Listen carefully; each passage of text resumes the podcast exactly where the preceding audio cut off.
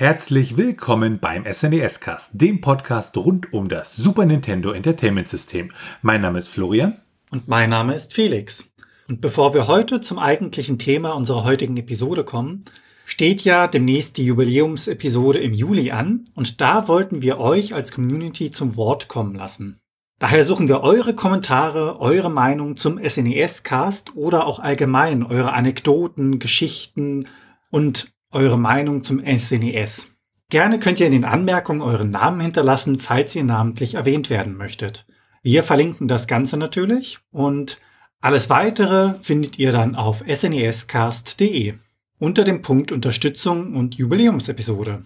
Im Normalfall haben wir ja immer drei Spielefolgen und dann haben wir eine Folge abseits davon, die sich mit der Community, der Hardware und auch euren Fragen beschäftigt. Und genau für diese Episode sammeln wir ja die Fragen, die von euch eingegangen sind. Und falls euch da etwas auf der Seele brennen sollte, dann könnt ihr gerne eine Mail an info@snescast.de schicken. Ja, und die erste Frage und auch die zweite, so viel kann ich schon mal verraten, kommt von Leon. Und der fragte ja Cartridges, ähm, warum? Also warum Cartridges, warum hat man das gemacht? Gab es da vielleicht keine anderen Medien etc.? Ähm, ich fasse die Frage hier mal ein bisschen zusammen. Und ähm, ja, also warum Cartridges? Also erstmal historisch war es ja so, dass äh, frühe Konsolen, die hatten praktisch keine Cartridges oder auswechselbaren äh, äh, Dinge, um, um andere Software in der Konsole laufen zu lassen. Da war praktisch die Spiele immer direkt in der Konsole waren die verbaut. Da gab es halt kein, kein Wechsel. Und dann wurden sozusagen irgendwann diese Cartridges erfunden, womit ich dann ja die Software getrennt habe vom eigentlichen ausführenden System und damit natürlich eine große Flexibilität da reingebracht habe. Cartridges ja auch beim Super Nintendo sozusagen ja dann direkt in der Hardware des Super Nintendos hängen. Und äh, damalige Datenträger, so CD, gab's in der Form noch nicht wirklich. Ähm, und andere Datenträger wie Disketten waren halt teilweise für die Spiele, die man so geplant hat und auch die Zugriffszeiten einfach zu kurz, weil äh, so ein Modul ist natürlich in ja sind Chips, die da wirklich in Hardware gegossen sind.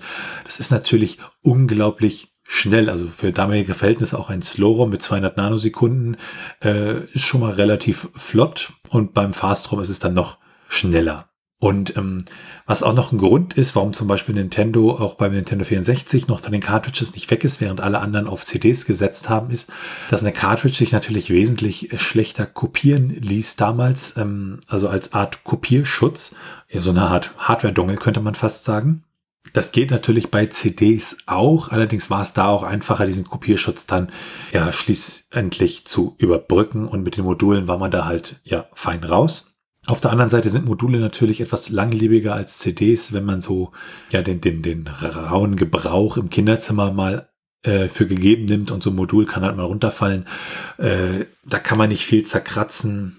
Ähm, wobei es Möglichkeiten gibt, diese Module auf Dauer kaputt zu machen. Da kommen wir dann bei der dritten Frage zu. Aber das ist so im Groben das, warum äh, Cartridges, ja, woher sie kamen und äh, warum sie dann auch für Super Nintendo, ja, eine gute Sache waren. Cartridges haben natürlich auch den Vorteil, die haben in Anführungszeichen unendlich viel Speicher. Also wenn ich halt merke, hm, okay, ich komme mit 4 Mbit in meinem Modul nicht aus, dann kann ich halt ähm, 8 Mbit nehmen oder 16 Mbit oder 24 Mbit da habe ich halt eine Flexibilität bis zur Maximalgrenze, die der Super Nintendo da adressieren kann, kann ich da halt einfach eine größere Cartridge ausliefern. Ähm, bei einer CD wäre das natürlich schwieriger, wobei die hat natürlich auch wesentlich mehr Speicherplatz mit 600 bis 700 Megabyte an der Stelle. Und damit sind wir bei der zweiten Frage, auch von Leon. Und der hatte irgendwann gehört, dass ähm, wenn die SNES-Spiele für Switch teilweise neu aufgelegt werden für äh, Switch Online, dass dann so ein paar Modifikationen am ROM gemacht werden, so Stichwort Epilepsie und wollte mal wissen, was da dran ist. Ja, da gibt's ja so die tollsten Stories wie diese eine Pokémon-Folge, äh, die bei sehr vielen ähm, Menschen dann epileptische Anfälle ausgelöst hat. Und Ganz so sensibel war man da früher wahrscheinlich noch nicht so, dass man das so auf dem Schirm hatte. Das heißt, es gab halt auch einige Spiele, die ja so, so epileptische Anfälle doch begünstigen konnten und die dann auch entsprechend für die Veröffentlichung bei Nintendo Switch Online zum Beispiel angepasst wurden oder auch für andere Veröffentlichungen, also wenn SNES-Spiele von damals auf andere Systeme von Nintendo wie die Handhelds portiert wurden. Allerdings auch früher gab es das Thema schon äh, durchaus im Bewusstsein, zum Beispiel im Handbuch von Link to the Past, beziehungsweise in der Begleitdokumentation. Äh, ja, da gibt es dann auch Hinweise auf Epilepsie, dass man da aufpassen soll, etc.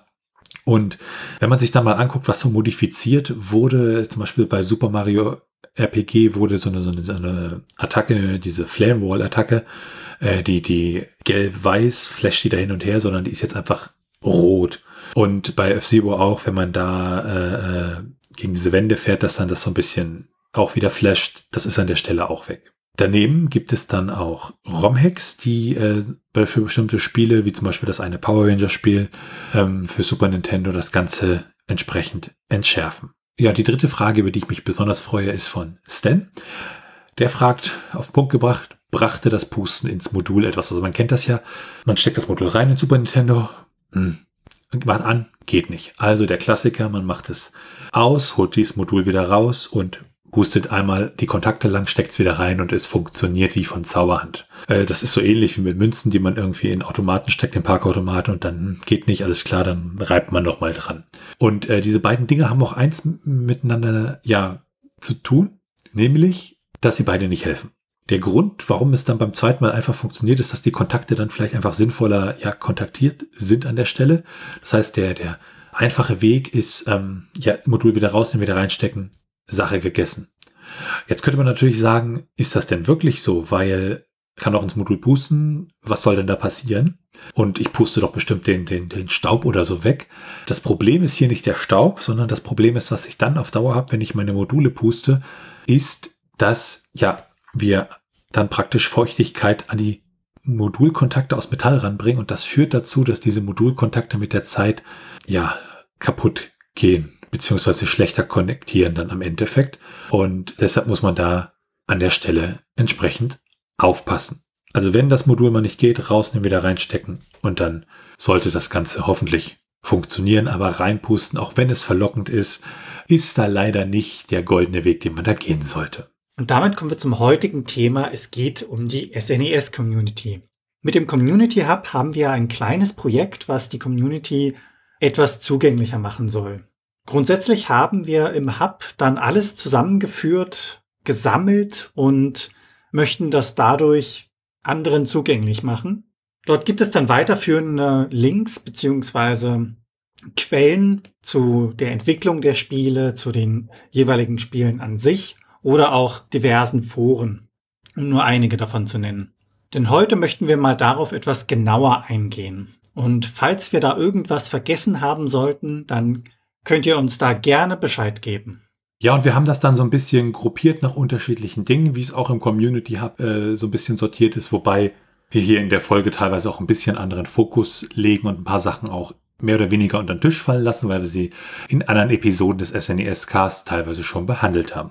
Und unser erster Punkt, über den wir reden wollen, sind so Datenbanken. Es gibt ja wirklich eine ganze Reihe von Datenbanken im Internet, also von so generellen Sachen wie Wikidata, wo es halt alles Mögliche um Geschichten geht, die für die Wikipedia dann relevant sind, äh, was weiß ich, wie viele Einwohner hat Stadt XY und sowas, zu 100 anderen Datenbanken. Und natürlich gibt es auch Datenbanken rund um Spiele, Konsolen, auch mit sehr starkem Bezug auf das Super Nintendo oder sogar exklusiven Bezug. Die erste Datenbank, die wir da haben, sind die Console Variations.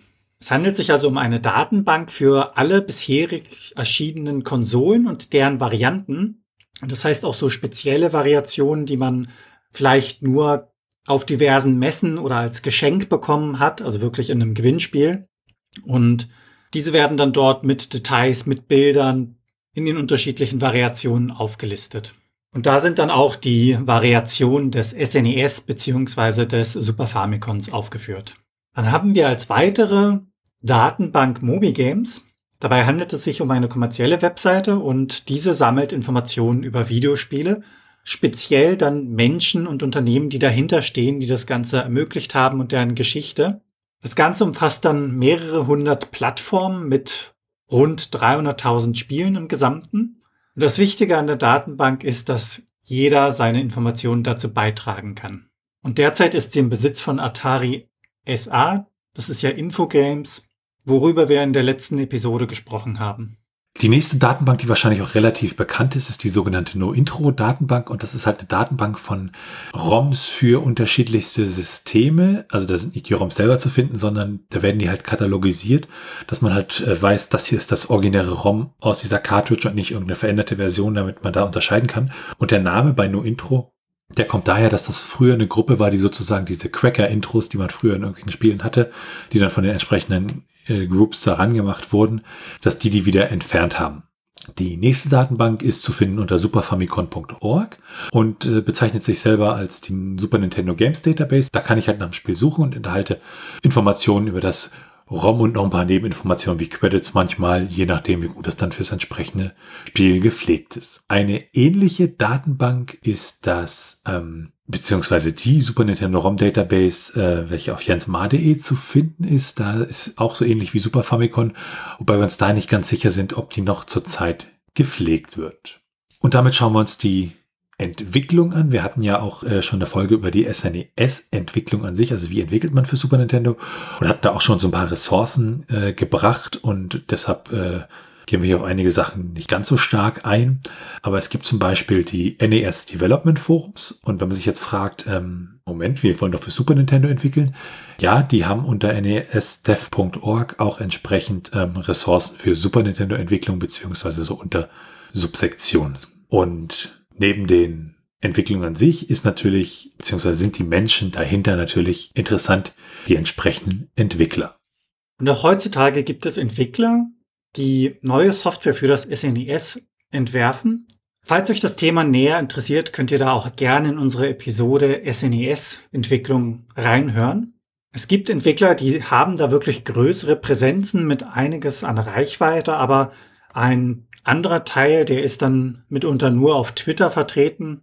Und ein paar Entwickler, von denen wollen wir jetzt einmal im Detail vorstellen. Ja, da haben wir einmal den Twitter-Account Benny SNES Dev. Das ist ein Spieleentwickler aus äh, Köln. Und der hat auf Twitter relativ viele Bilder und Videos seines Rollenspiels, was er da für Super Nintendo entwickelt, dargelassen. Das Ganze sieht auch relativ eindrucksvoll aus. Leider ist er da auch schon seit einiger Zeit nicht mehr aktiv. Ein weiterer Entwickler ist Gap. Und der entwickelt auch fürs Super Nintendo und hat mittlerweile auch eine Webseite, die nennt sich Super Homebrew, weil er ein Spiel entwickelt mit dem Namen Bloody and Mary. Und ähm, eine Art, das ist eine Art Plattformer. Und das sieht bisher ja ziemlich schick aus und da darf man dann auch gespannt sein, wenn das Ganze fertig ist und man das hoffentlich käuflich erwerben kann. Dann haben wir auch auf Twitter den Account Goldlocke7 und auch das ist jemand, der Super Nintendo Spiele macht und der hat auch am SNES e Dev Game Jam teilgenommen. Da ging es halt darum, 2021 ja Spiele für Super Nintendo zu entwickeln und hat dort das Spiel Dutty Dread Nut veröffentlicht, was so rein grafisch und ja, schon wirklich sehr, sehr beeindruckend ist an der Stelle. Also wirklich ein sehr, sehr wunderschönes Spiel und äh, erwähnter Benny SNES Dev hat dort auch ein Spiel gemacht. Den nächsten Entwickler, den wir hier auf unserer Liste haben, das ist Kando Wontu. Das ist äh, der Entwickler, der diesen äh, Star Fox Exploration Showcase gemacht hat. Das hatten wir in der Folge über Star Fox beziehungsweise Star Wing, wie es bei uns hieß, am Jahr schon erwähnt. Und ein Entwickler, den wir ja auch schon im Podcast erwähnt hatten, nämlich in unserer ersten Spiele-Episode, ist der Entwickler von Yo-Yo Shuriken. Das ist Ludoscience, den findet man unter ludoscience.com. Und der ist äh, französischsprachig und äh, schreibt da auch so ein bisschen auf der Webseite über die entsprechenden Themen. Dann haben wir wieder einen äh, deutschsprachigen Entwickler, das ist Manuel Löwe. Der ist vor allem bei mir im Gedächtnis wegen seiner absolut grandiosen deutschen Übersetzung von Chrono Trigger. Den entsprechenden Patch für diese Übersetzung stellt er dann auch auf seiner Webseite Manu Löwe mit OE ja zur Verfügung. Dann gibt es auch ja Firmen, die so im Entwicklungsbereich auch für Super Nintendo teilweise tätig sind und auch im Vertrieb äh, dort tätig sind. Und eine dieser Firmen ist Megacat Studios, die auch zum Beispiel Spiele fürs Super Nintendo vertreiben. Also was man da schon mal grundsätzlich sieht, es gibt eigentlich auch so an modernen Entwicklungen für Super Nintendo doch mehr, als man so auf den ersten Blick denkt. Und das ist wirklich sehr, sehr interessant. Und der nächste da auf unserer Liste ist ähm, unter novasquirrel.com zu erreichen. Und der hat ein Spiel fürs NES gebaut mit dem Namen Nova the Squirrel und den Nachfolger Nova the Squirrel 2. Der kommt für Super Nintendo raus und ist auch ein Plattformer mit ähm, entsprechenden Puzzles und das Schöne ist, den ganzen Quelltext dazu, den kann man sich auch auf GitHub angucken.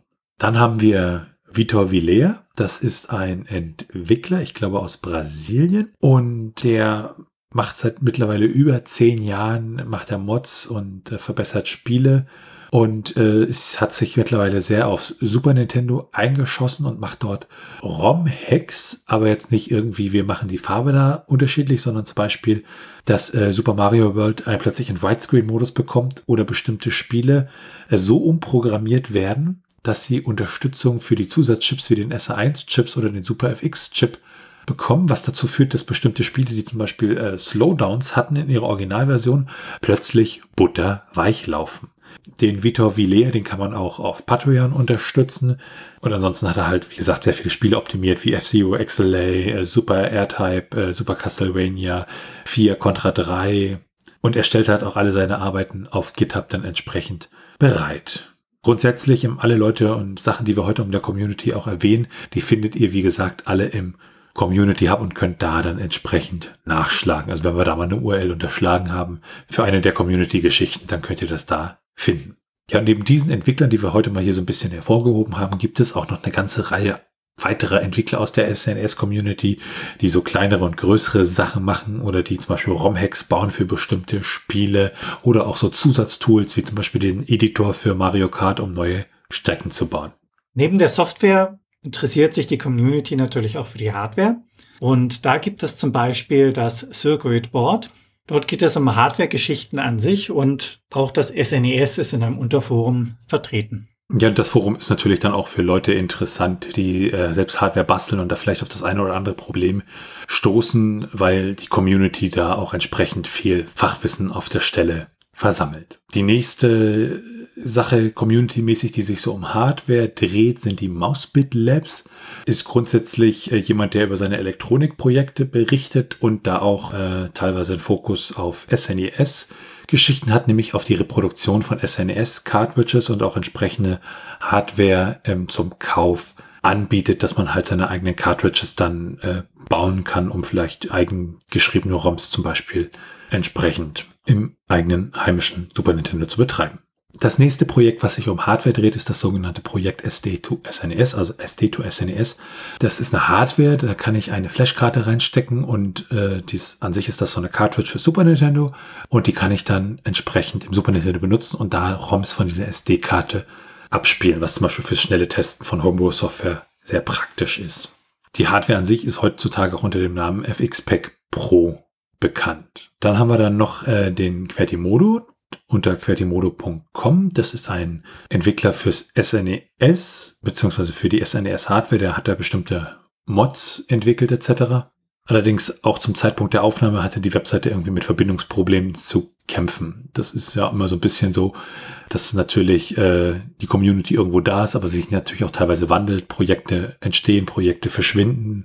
Das ist ja wie mit so vielen Sachen und da kommen wir auch später nochmal zu, warum Präservation an der Stelle so wichtig ist. Ein anderes Projekt sind die Shironeko Labs. Da hat jemand eine Erweiterung gebaut für Super Nintendo. Also wir wissen ja für Super Nintendo, die Cartridge kann natürlich auch irgendwelche Erweiterungschips mitbringen, um bestimmte Berechnungen wie Vektorberechnungen zum Beispiel zu beschleunigen, um dann halt ein, äh, eine schöne Vektorpolygon-Grafik bei Star Fox zu liefern. Und da hat sich jemand dran gemacht und hat ein Raytracing Extension Chip gebaut für das Super Nintendo. Das heißt, ich kann damit echtes Raytracing auf dem Super Nintendo machen. Und das sieht in den Videos auch ziemlich eindrucksvoll aus.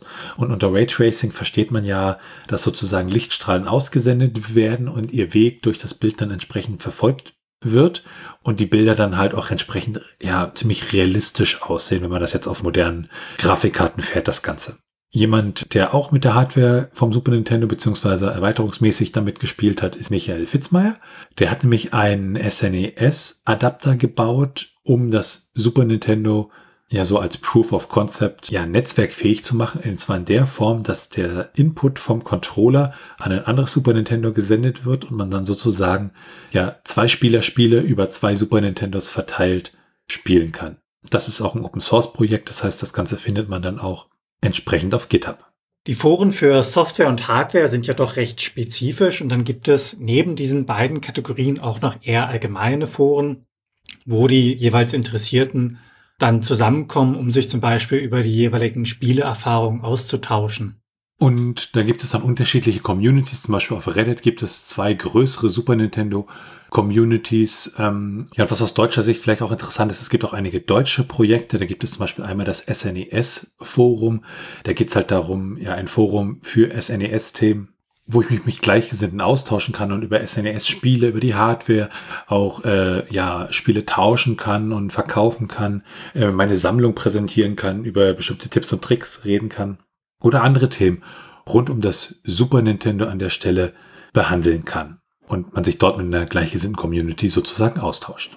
Was es dann noch gibt, ist SNES Projects. Und das ist eine deutsche Community, die sich äh, sehr stark auch für ROM-Übersetzung engagiert auch mit angeschlossenem Forum, wo man sich dann entsprechend austauschen und auch ja zusammenarbeiten kann. Das nächste deutsche Projekt ist SNES e Freaks und ja, auch das ist ein Projekt, das dreht sich, wie es der Name schon sagt, rund um das SNES e und auch dort gibt es ein angeschlossenes Forum, wo sich wieder entsprechend ausgetauscht werden kann. Also da ist es ziemlich toll, dass die deutsche Community da einiges noch zu bieten hat und man sich dann auch in seiner ja, Muttersprache entsprechend austauschen kann. Dann gibt es einen Bereich, der sich eher den Spielen widmet. Da wäre zum Beispiel GameFAQs zu nennen, also eine Datenbank mit einer Mischung aus teilweise Community-Einfluss. Dort kann man sich über verschiedene Spiele informieren, welche Geheimnisse es gibt, welche Sheets es im Spiel eingebaut gibt oder auch wenn man einmal nicht weiterkommt, kann man dort die Komplettlösung sich durchlesen. Daneben gibt es dann die Retro-Achievements. Dabei handelt es sich um eine Datenbank, bei der die jeweiligen Achievements, die dann von den Emulatoren für die alten SNES-Spiele unterstützt werden, aufgelistet werden. Und dann gibt es noch die Website der SNES Games, also eine Website, die sich mit den jeweiligen Spielen beschäftigt und darüber Reviews schreibt. Und neben den allgemeinen Communities, die sich mit allen Spielen beschäftigen, gibt es natürlich auch Gruppen, die sich dann auf ein Spiel spezialisiert haben. Ja, wie wir in der Episode über F-Zero schon mal behandelt haben, gibt es da zum Beispiel F-Zero Central, die dann halt so zum Beispiel äh, entsprechende Hitlisten machen der Rekorde in den jeweiligen Spielen, auch nicht nur auf Super Nintendo bezogen, sondern auf alle Teile der Serie. Es gibt äh, zum Beispiel eine Final Fantasy 6 Hacking Community, die befasst sich halt nur damit, ROM-Hacks für Final Fantasy 6 zu machen. Dann gibt es, das hatten wir auch in der Folge über Super Mario World, eine Super Mario World Community, äh, die sich damit beschäftigt, ja, rund um Super Mario World. Es gibt das Super Mario Wiki, wo dann halt entsprechend alles rund um Super Mario und die ganzen Spiele, das Ganze behandelt wird. Und auch was Spiele so angeht, ähm, ist ja auch bei uns im SNES-Cast immer eine Erwähnung wert, das Speedrunning, also das möglichst schnelle Durchspielen von Spielen, auch unter Ausnutzung von Bugs und Glitches etc. Und da gibt es halt die Webseite speedrun.com, auf der ich dann auch die entsprechenden Hitlisten finde für die entsprechenden Spiele. Wer hat was, wie schnell in welchem Modus gespielt und mir dann auch die entsprechenden Videos angucken kann. Und das sollte man ruhig mal machen, weil das auch ziemlich eindrucksvoll ist, von vielleicht seinem Lieblingsspiel mal zu sehen, wie schnell das eigentlich mit welchen komischen Tricks durchgespielt werden kann. Und was auch eng mit dem Speedrun zusammenhängt, ist die Community-Seite tassvideos.com.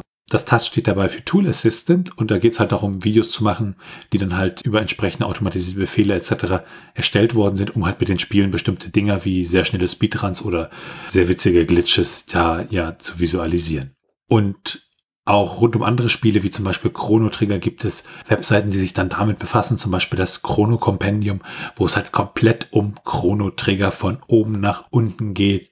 Oder auch äh, nochmal ein Blog zu Super Mario, wo es halt um, ja, so, so die schrägen Seiten des Super Mario Franchise geht. Ja, und ähm, zur Zeit des Super Nintendos waren natürlich auch Videospielmagazine ja gang und gäbe. Und da ist es dann wirklich so, dass es da auch entsprechende Communities gibt, zum Beispiel cultboy.com. Die sammeln die ganzen Tests aus alten Zeitschriften, scannen die ein und stellen die dann der Community zur Verfügung, haben auch entsprechende Foren, wo man sich darüber unterhalten kann. Und da kann man zum Beispiel mal gucken, wie wurde das eigene Lieblings-Super Nintendo-Spiel damals bewertet und was schrieben die Autoren damals dazu so. Ein weiteres äh, Projekt, was sich dann mit Magazinen beschäftigt, ist cultmax.com. Die sammeln halt alte Videospiel- und Computermagazine, scannen die komplett ein und stellen die auch zur Verfügung. Eine ähnliche Webseite sind die Retromax. Und dann gibt's auch noch Old Game Max. Das ist ein Blog, äh, der sich auch mit alten Magazinen, Covers und Artikeln so aus den 90er Jahren beschäftigt. Ja, und dann beim Super Nintendo ist ja auch Musik sind ein großes Thema und wird vielleicht vielen auch Begriff sein, weil sie vielleicht so eine Lieblingsmusik haben aus einem Super Nintendo Spiel. Und auch da gibt's einige Projekte. Es gibt zum Beispiel das Projekt sfc.sm und das ist ein Player, den ich benutzen kann, um halt Super Nintendo Musik abzuspielen. Damit kann ich dann diese SPC-Files, die ja das eins der Audioformate für Super Nintendo darstellen, ja nutzen und entsprechend im Browser abspielen. Ein weiteres Projekt, was sich um die Musik des Super Nintendo dreht, ist snesmusic.org. Da kann ich mir für die beliebigen Spiele dann die entsprechenden Soundtracks auch herunterladen als SPC-Datei und sie mir anhören. Ich sehe, was für Soundtracks sind in einem ROM enthalten und kann dann sozusagen durch die Musikgeschichte des Super Nintendos stöbern. Dann gibt's auch Projekte, die drehen sich mehr darum, Musik für Super Nintendo zu machen, beziehungsweise mit dem Super Nintendo. Eins dieser Projekte ist der SNES Tracker. Ein Tracker ist eine Software, um Musik zu machen. Das, äh, da hat man dann sozusagen ja so eine Art tabellarische Form und trägt dann da die Noten ein. Also das ist eine sehr mm, ja computerisierte Art Musik zu machen, wenn man das so ausdrücken möchte. Und äh, der SNES Tracker ist ein Tracker, mit dem solche Musik gemacht werden kann. Dann gibt's auch noch Communities, die drehen sich rund um Spielemusik, sind aber so ein bisschen breiter gefasst und eine dieser Communities ist OC Remix. Das hatten wir auch schon in ein, zwei Episoden mal erwähnt. Und äh, bei diesen Communities, da werden praktisch Remix von Spielemusiken gemacht und da gibt es natürlich auch unglaublich viel über Super Nintendo Spiele. Also da gibt es Remixes von Secret of Evermore, von Super Mario und also wahrscheinlich von einem Großteil der Spiele, die man so im Kopf hat, wenn man da an tolle Musik für Super Nintendo denkt. Und OC Remix ist da auch wirklich eine riesige Community und einige der Leute, die bei OC Remix angefangen haben, die machen mittlerweile professionell wirklich Soundtracks für Videospiele. Daneben gibt es auch noch Podcasts, die sich mit dem SNES bzw. mit SNES-Spielen beschäftigen. Da wäre zum Beispiel der Nerdwelten-Podcast zu nennen. Und es gibt auch einige exklusive SNES-Podcasts. Im deutschsprachigen Raum gab es da ja leider keine bisher uns bekannten Podcasts. Daher haben wir den SNES Cast gegründet. Und im englischsprachigen Raum gibt es The SNES Podcast, welcher die SNES-Spiele behandelt und eher in Richtung Lava-Podcast geht. Ein weiteres wichtiges Thema ist die Präservation. Ja, bei der Präservation, da geht's halt darum, ähm, das, was wir so von früher hatten, also seien es Zeitschriften, seien es die ROM, sind es die Handbücher, ja, für die Nachwelt zu erhalten, weil das ist ja immer leider so, ähm, ja, zur damaligen Zeit wurden wahrscheinlich auch viele Sachen einfach weggeworfen. Und bei der Präservation geht es halt darum, bestimmte Sachen wirklich für die Nachwelt zu erhalten. Und auch da gibt es unterschiedliche Projekte. Es gibt zum Beispiel einmal Elude Visibility. Ähm, das ist eine Webseite, die befasst sich mit äh, Satellaview, Prototypen und unreleaseden Dumps. Dann gibt es den Forest of Illusion.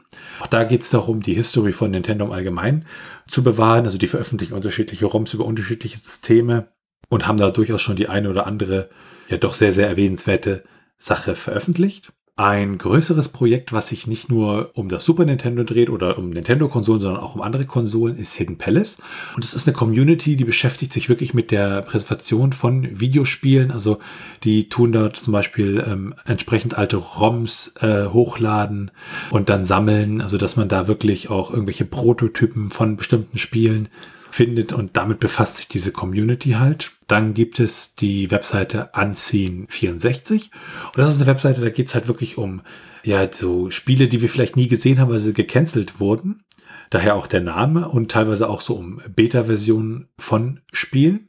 Und auch ein wichtiger Teil, wie ich sagte ja schon, Handbücher. Da gibt es nämlich das SNES Manual Archiv und das befasst sich damit, die alten Handbücher ja zu sammeln. Und die haben da halt Stück für Stück äh, Handbücher eingescannt und zusammengetragen. Ziel ist es da halt für alle Super Nintendo Spiele im US- und europäischen Raum die entsprechenden Handbücher zusammenzusammeln. Und vor kurzem ist da auch was passiert. Da hat mich ein anderer Nutzer, nämlich Kirkland, einen kompletten eigenen Scanbestand von US-Handbüchern ja gescannt und entsprechend hochgeladen, dass man das finden kann. Das heißt, äh, auch da ist nochmal sozusagen was Tolles passiert, was die Präsentation angeht.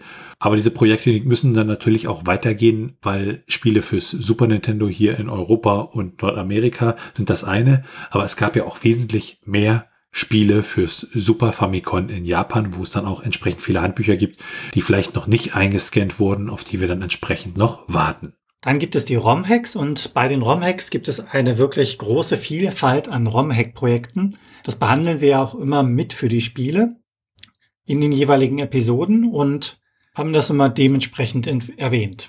Und das erste Projekt, was wir da vorstellen wollen, ist Ebisonym. Und das ist ein Randomizer für Final Fantasy, Lufia und andere Spiele. Und ein Randomizer vielleicht mal zur Erklärung. Das ist praktisch etwas, ähm, ja, wenn ich ein Spiel spiele, dann ist es im Normalfall immer gleich. Und mit Randomizern werden praktisch, ja, Custom ROMs erstellt, wo bestimmte Sachen halt anders sind, wo die Gegner zufällige Statuswerte bekommen haben, also zufällige HP etc. haben und Spiele dann teilweise auch völlig anders ablaufen, Quests in anderen Reihenfolgen laufen und das sozusagen, ja, für diese Spiele auch nochmal einen Wiederspielwert liefert, den man so vorher nicht hatte hatte. Und äh, das ist zum Beispiel ein Projekt, was sich genau damit befasst. Dann gibt es äh, auf der Webseite dotsarcool.com ähm, ja Informationen über ROM-Hacks rund um Super Mario World. Das hatten wir auch in der entsprechenden Episode behandelt. Und die größte Community so rund ums ROM-Hacking ist romhacking.net, wo es halt wirklich um entsprechende Spielmodifikationen, Übersetzung und auch Homebrew-Software und entsprechende Utilities geht und auch Dokumentation, um halt das ROM-Hacking an sich zu lernen. Ne? Und das sind auch immer die Sachen, die wir dann zum Beispiel verlinken, wenn wir bestimmte ROM-Hacks vorstellen im SNES-Cast. Dann gibt es SMW Central, sozusagen die zentrale Seite, die englischsprachige zentrale Seite für alles, äh, was das Thema Hacking von Super Mario World betrifft und das entsprechende deutsche Pendant dazu smwhacking.de, was wir auch in den entsprechenden Episoden, beziehungsweise in der entsprechenden Episode zu Super Mario World behandelt haben. Dann noch zwei Randomizer, nämlich einen für Link to the Past und es gibt einen Randomizer für Secret of Evermore. In der Community gibt es auch einige Anlaufstellen für Wissen rund um das SNES e und vom Gefühl her ist es in den letzten Jahren doch mehr geworden. Man könnte da quasi sagen, dass das SNES e dann noch einmal aufblüht und in der Episode über die SNES-Entwicklung hatten wir da einiges erwähnt. Daneben gibt es noch andere Dinge rund um das SNES-Wissen, die weit über die Entwicklung hinausgehen. Da gibt es einmal die Webseite satellaview.org, die sich halt mit dem Satellaview beschäftigt und da ROMs und Screenshots rund um das Satellaview anbietet. Und beim Satellaview war ja das Problem, das wurde praktisch per Satellit ausgestrahlt. Und wenn ich es dann nicht auf meiner Speicherkarte irgendwie gesichert habe und ja in die Zukunft sozusagen mitgenommen habe, sind die Ausstrahlungen dann teilweise leider weg. Und da gibt's halt viele Projekte oder äh, so, so eine Reihe von Projekten, die sich damit beschäftigen, das zu rekonstruieren, alte Speicherkarten kaufen und versuchen, entsprechend ähm, ja das von damals entsprechend zu rekonstruieren und für die Nachwelt zu erhalten. Es gibt auch ein Satellaview Wiki, welches sich mit dieser Erweiterung auseinandersetzt und entsprechende Dokumentationen anstellt. Und eine große Seite rund um das Wissen für Super Nintendo ist snescentral.com, wo es halt wirklich sehr, sehr viele Informationen über das Super Nintendo querbeet geht und es auch Spaß macht, sich auf der Webseite zu informieren über unterschiedlichste Themen. Da gibt es Artikel und, und es werden ROMs vorgestellt ähm, im Sinne von äh, vielleicht irgendwelche Prototypen, die das Licht der Welt erblickt haben. Es gibt auch kleinere Datenbankgeschichten, wo dann äh, zum Beispiel die PCBs, also die Hardware der Cartridges äh, archiviert wird und solche Geschichten finden sich dort wieder. Also definitiv auch ein Besuch wert, eines der Highlights der SNES Community. Dann gibt es SNES e Lab. Das ist ein Projekt von Vitor Vilea. Den hatten wir vorhin als Entwickler. Und das äh, nennt es The Essential SNES e Laboratory. Und da geht's halt darum, Informationen für Super Nintendo halt entsprechend ja zu sammeln, zu dokumentieren. Solche Geschichten sind das an der Stelle. Weitere Projekte, die es dann so gibt, die sich auch rund ums Wissen befassen, sind zum Beispiel der Cutting Room Floor. Das ist eine Webseite, die umfasst sich halt um ja, Sachen, die aus Videospielen herausgeschnitten wurden, die vielleicht nicht genutzt wurden im Spiel und dokumentiert das dann entsprechend. Und es gibt auch eine unzählige ja, Wikis. Es gibt zum Beispiel eine Nintendo-Wiki, wo es dann wirklich um Nintendo und natürlich entsprechend auch um Super Nintendo-Geschichten geht und das versucht alles auch zu dokumentieren, ja, für die Nachwelt. Daneben gibt es auch viele, viele andere kleinere Projekte rund um das Super Nintendo. Da gibt es dann zum Beispiel SNES Sleeves, der dann so Sleeves für Super Nintendo macht und entsprechend das da selbst gestaltet und entsprechend auf Twitter dokumentiert. Zusammenfassend kann man ja sagen, es gibt noch wesentlich mehr rund um die SNES Community zu entdecken, als man gerade denkt. Und da kann man zum Beispiel die Emulatoren nennen oder die Webpräsenzen von den Emulatoren. Aber diese haben wir ja zum Beispiel in einer unserer Episoden bereits behandelt. Ja, und ich denke, grundsätzlich kann man da auch wirklich sagen, ähm, es gibt wirklich ganz viele tolle Sachen in der SNES-Community und auch heutzutage wirklich neue Projekte, die da starten. Und ähm, schaut euch das an. Und wenn wir da was vergessen haben sollten, auf das wir vielleicht noch nicht gestoßen sind, dann schreibt uns bitte eine Mail an info.snescast.de. Ansonsten ja alle heute vorgestellten Dinge aus der Community findet ihr auch in unserem Community Hub und noch einige mehr. Der Community Hub, den erreicht ihr unter hub.snescast.de beziehungsweise auch über unsere Hauptseite entsprechend im Menü unter Projekte. Ja, und damit kommen wir dann zur Meinung.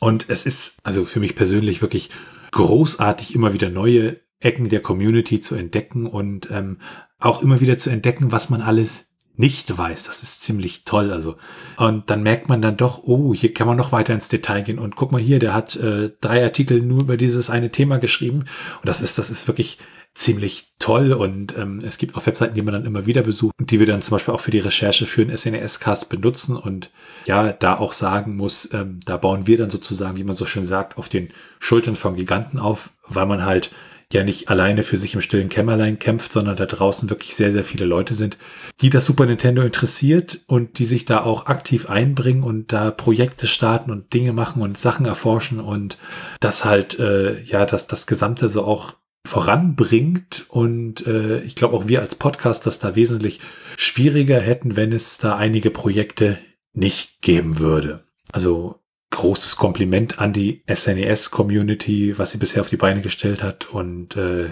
ich hoffe natürlich persönlich, dass das die nächsten Jahre mehr wird, besser wird und äh, da noch viele tolle und aufregende Projekte dazukommen. Wie ist deine Meinung dazu, Felix? Ja, und den letzten Punkt von dir, den kann man ja eigentlich gar nicht wirklich groß genug hervorheben. Da wirklich nochmal ein großes Kompliment von mir an die Community, dass das überhaupt zusammengetragen worden ist über die Zeit hinweg. Das Grundmaterial, was man hatte, also zum Beispiel Hefte, die man sich gekauft hat oder ähnliches, das musste man ja auch in irgendeiner Art und Weise aufbewahren. Und auch solche Dinge wie zum Beispiel verlorenen Prototypen hinterher zu jagen, da muss man sich ja wirklich ranklemmen und Energie reinstecken, damit man da überhaupt was erreicht. Ja, und zum Teil war das dann auch eine finanzielle Sache. Man muss da so in dem Sinne auch mal Geld reinstecken. Das ist ja auch etwas, was nicht jeder macht. Also das muss einem dann wirklich in dem Sinne am Herzen gelegen haben.